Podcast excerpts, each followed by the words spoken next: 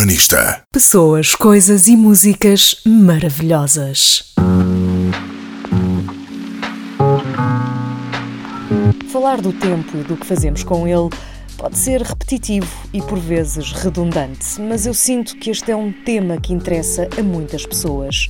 Sei que a mim interessa porque tenho de repetir para mim muitas vezes que o tempo, ou a falta dele, é uma questão de percepção, mas é principalmente prioridade das escolhas que fazemos em relação ao que escolhemos fazer. Se é certo que muitas vezes nos falta o tempo, também é verdade que provavelmente queremos fazer demasiadas coisas com o tempo que temos ou que queimamos tempo com algo que poderia ser ocupado de outra forma. As reuniões, que poderiam ser um e-mail, os encontros que se estendem repetindo frases e ideias, o facto de escolhermos usar a viatura própria em vez de transportes coletivos, nos quais podemos aproveitar para ler, atualizar perfis sociais ou responder a mensagens de e-mail.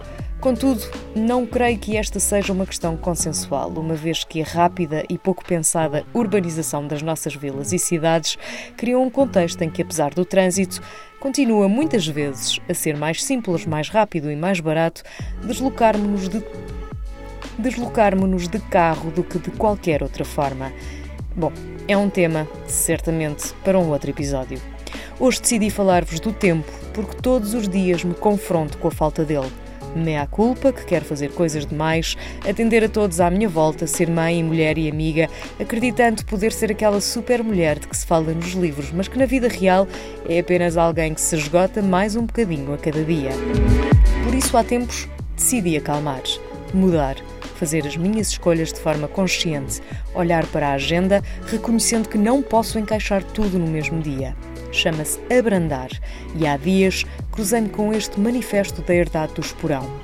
Curioso, um produtor de vinhos perceber a importância de reduzirmos a velocidade e, independentemente de apreciarmos o vinho, simplesmente vivermos a vida de forma mais lenta, contudo mais intensa, porque é na calma que descobrimos a intensidade das coisas. Verdade? É mesmo que o não saibam. O Manifesto Esporão é simples e claro. Mais devagar, porque devagar tem outro sabor e devagar é melhor. O projeto baseia-se num estudo sobre um estilo de vida mais tranquilo em Portugal e a principal conclusão também é simples. Quem abranda tende a ser mais feliz. Tudo certo. Mas como o fazer? Primeira coisa, mudar de hábitos.